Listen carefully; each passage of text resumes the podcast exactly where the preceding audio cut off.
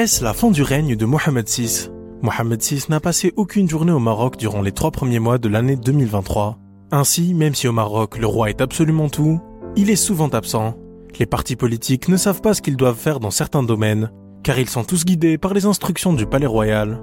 Les observateurs ont remarqué que le roi va mal. Sa santé s'est tellement dégradée que certains se demandent si le roi ne sera pas contraint de céder son trône. En effet, ce roi qui donne de moins en moins d'importance à la gouvernance est également amoindri physiquement. Des observateurs affirment que le roi est fatigué et pense céder son trône à son fils Moulay el-Hassan. D'ailleurs, plusieurs éléments abondent dans ce sens. En effet, le fils de Mohamed VI, désigné comme successeur, est de plus en plus présent dans le champ politique au Maroc. Ce prince a davantage de responsabilités et représente un renouveau au Maroc. Les observateurs affirment que Moulay el-Hassan est prêt pour exercer le pouvoir et que le roi est fatigué par cet exercice. Cependant, cette succession n'est pas aussi simple. Elle doit attendre un certain temps pour qu'elle mûrisse.